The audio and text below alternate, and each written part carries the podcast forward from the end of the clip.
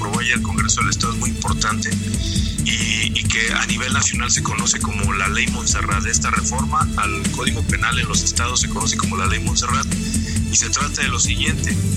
Eh, cuando una, una persona eh, comete una, un acto de violencia, principalmente contra las mujeres, eh, y le quite la vida, le prive de la vida, que se llama feminicidio, y sea encubierta por familiares, por parientes, por amigos, esas personas que cubren deberán ser también eh, castigadas, tendrán una pena, tendrán una sanción en el código, en el código penal. Déjame comentarte, Edgar, que, el antecedente precisamente es de una chica de nombre Montserrat en el estado de Morelos, que fue asesinada por su pareja y los familiares de la de la pareja lo encubrieron para que pudiera evadir la justicia. Esto generó pues un, escándalo a nivel nacional y, obligó pues está obligando prácticamente a todo el país, a todos los congresos de los estados a que hagan una, una modificación, porque los códigos penales en las entidades eh, incluían o incluyen una, un, concepto que se llama exclusión de pena por eh, familiaridad. Y en este caso, quienes eran familiares de, de, alguna persona que comete algún delito por el hecho de tener una relación eh, de amistad, de amor o incluso hasta un compromiso moral, quedaban exentos de penas. En este caso ya no va a ser así. Diputado, eh, esta reforma obviamente va a tener algunas implicaciones y una de ellas eh, se, prevé o existe al menos una idea de cómo impactará en eh, pues los feminicidios, las agresiones, homicidios dolosos? Pues mira, perdón, en el caso de Tlaxcala se ha observado en los últimos tres años un incremento en, en la violencia en contra de las mujeres, en la violencia feminicida. Nosotros pensamos que con esta eh, iniciativa que se ha aprobado vamos a contribuir a generar un efecto inhibitorio. Hay un caso en Tlaxcala, el caso de Ceci, donde su confeso asesino eh, aparentemente fue eh, ayudado por la familia para evadir en un principio la justicia eh, y así otros casos. Entonces nosotros pensamos y estamos convencidos que va a contribuir a generar un efecto de inhibición hacia quienes pretendan encubrir a feminicidas. Y un, un tema, un, tema más, este Edgar, que, es importante señalar, el Congreso decidió ampliar no solamente al tema de feminicidio, sino a toda persona que cometa un homicidio doloso podrá ser encubierto o quien lo haga tendrá sanciones.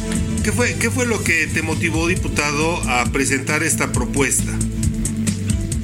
La principal razón es el incremento de la violencia feminicida en contra de las mujeres en el Estado, a pesar de que las cifras oficiales que ha dado la Procuradora eh, hablan de una cantidad eh, baja inaceptable, aunque sea baja, inaceptable, eh, de nueve feminicidios, si no tengo mal el dato, pues la realidad es que los colectivos de, de, de, mujeres pues dan cuenta de cerca de 30 en lo que va de este año, en lo que va de este año, Edgar. Entonces hablamos de un problema social bastante grave que tiene que ser atendido por las instituciones, en este caso el Congreso, en lo que le toca, que es la de legislar, está haciendo un aporte importante. Y en este sentido, diputado, pues obviamente eh, se generaría una especie de mayor certeza para las mujeres, eh, para potenciales víctimas. Pues mira, la idea es eso, generar, generar ese ambiente de, de condiciones, de, de, desde las instituciones contribuir a que las mujeres tengan o asegurar que tengan mejores condiciones para una vida libre de violencia. Y no es la primera, Edgar, recordarás que tuve la oportunidad con ustedes de platicar otra que se aprobó el año pasado, que también yo presenté, que fue la de ampliar los eh, conceptos de feminicidio con la finalidad de obligar a que la Procuraduría atienda toda eh, homicidio en contra de una mujer como feminicidio en automático, sin, sin ambague, sin, sin buscarle darle la vuelta como ha ocurrido. Entonces, Entonces, estamos generando esas iniciativas. Yo he asumido el compromiso eh, de manera personal con, eh, pues, con el sector de las mujeres de, impulsar este tipo de iniciativas. Este, este es el límite, este diputado, o todavía habrá más aspectos y temas relacionados, obviamente, con feminicidios, agresiones a mujeres que vayas a tratar. Ya estamos, pues, eh, casi a, a, poco de que se concluya el, pues tu gestión como diputado. Está pendiente otra que presenté también hace ya casi un año y medio, que tiene que ver con la eh, violencia en contra de las mujeres con fines de explotación sexual, que se trata de prohibir la renta de vientres. Hay eh, casos documentados, dos en particular, en, Tlaxcala, que de, mujeres que fueron eh, violentadas, las obligaron a tener hijos y después se los quitaron. Entonces, eh, hay una iniciativa que sigue ahí eh, esperando análisis. Y en los próximos días, semanas, estaré presentando otra he tenido diálogos con la activista Diana Luz Vázquez para impulsar en Tlaxcala la ley Sabina. ¿Qué es esto?